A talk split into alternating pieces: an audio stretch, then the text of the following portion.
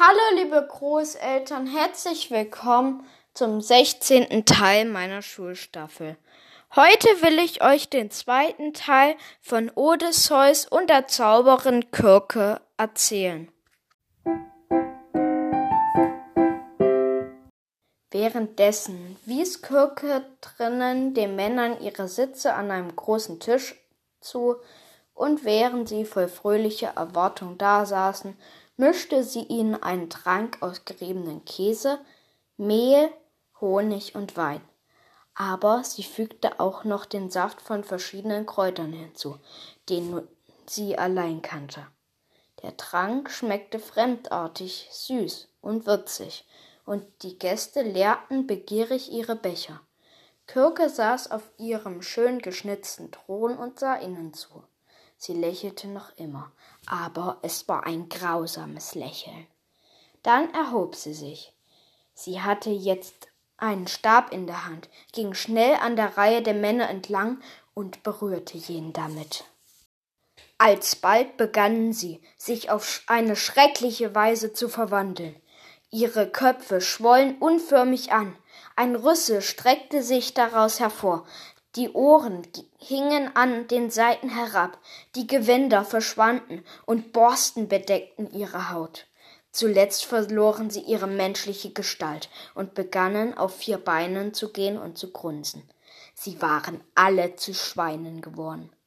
Nur ihr Menschenverstand war ihnen geblieben, und so blickten sie einander todtraurig an und hätten gerne laut ihr Unglück beklagt aber sie hatten auch die Stimme von Schweinen, und so vermochten sie nichts zu sagen.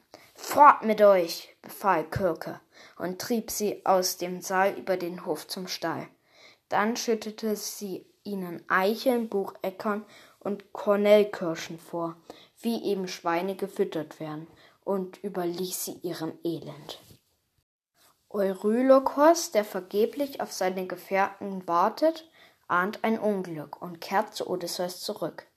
Dieser bricht sogleich auf, seine Männer zu suchen. Unterwegs wird er von Hermes, dem Götterboten und Schutzgott der Reisenden, aufgehalten. Unglückseliger, wie kannst du es wagen, so allein und fremd hier umherzustreifen? sagte er tadelnd. Du weißt nicht, was dich bedroht. Deine Freunde sind bei Kirke, der zauberkundigen Göttin. Sie hat sie in Schweine verwandelt und im Stall eingesperrt. Willst du etwa hingehen, sie zu retten? Du würdest nur ihr Schicksal teilen und nie wieder zurückkehren. Aber ich will dir helfen. Er beugte sich nieder und zog ein Kräutlein aus der Erde, das gerade zu seinen Füßen wuchs. Es war an der Wurzel schwarz und hatte eine milchweiße Blüte. Er reichte es Odysseus. Wenn du das Kräutlein Moli hast, kann dir kein Zauber etwas anhaben, sprach Hermes. Geh nun zu Kirkes Haus und folge ihr unbesorgt in den Saal. Sie wird dir einen Trank bereiten, in denen sie ihre verderblichen Kräuter mischt. Dir aber werden sie nicht schaden. Berührt sie dich darauf mit dem Stabe, so reiße dein Schwert von der Hüfte und drohe ihr, sie zu töten. Dann wird sie dich bitten, ihr das Leben zu schenken und ihr Gast zu sein.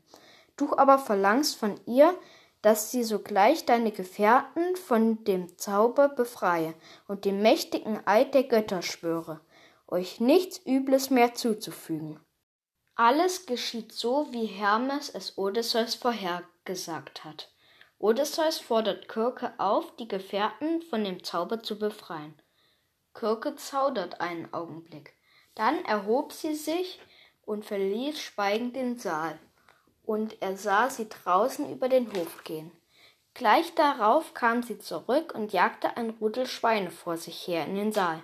Sie trieb sie in den Saal, und da standen sie in einer Reihe, und Odysseus schossen vor Grimm und Schmerz, die Tränen in die Augen, als er sie erblickte. Kirke aber ging schnell von einem zum anderen und bestrich sie mit einer Zaubersalbe. Da begannen sie sich augenblicklich zu verwandeln. Die Borsten fielen von ihnen ab. Aus den hässlichen Tierkörpern kamen menschliche Gesichter hervor. Die kurzen, dicken Beine wurden zu Händen und Füßen, und alsbald standen die Männer aufrecht da und sahen stattlicher aus als je zuvor.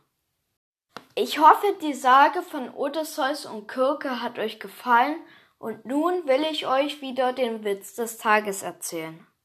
Ein Bein und ein Auge streiten sich, sagt das Auge wütend. Ich gehe jetzt, sagt das Bein. Das will ich sehen. Wenn ihr wollt, hören wir uns morgen wieder. Also bis dahin, macht's gut, habt noch einen schönen Abend. Euer Jakob.